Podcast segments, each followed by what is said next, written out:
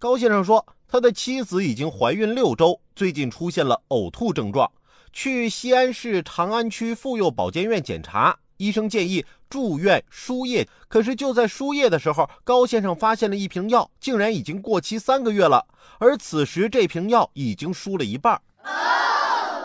高先生之后带着妻子转院检查，检查结果显示，高先生妻子体内真菌值已经超标。后期对胎儿的影响，医生也说不准。长安区卫生健康局表示，涉事院长停职，分管副院长免职，其余八人被严肃追责。医院本是救死扶伤的机构，在大众眼里，他们是权威，是专家，是大众信奉的给人减少痛苦、延长寿命的神圣的地方。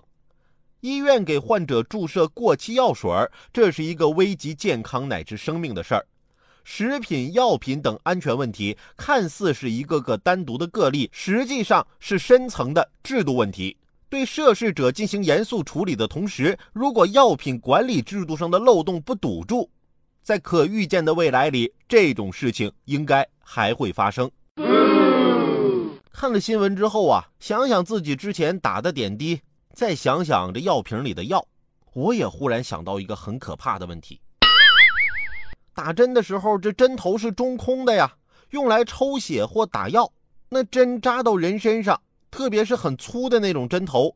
中间会不会有一管圆柱形的肉在针头里啊？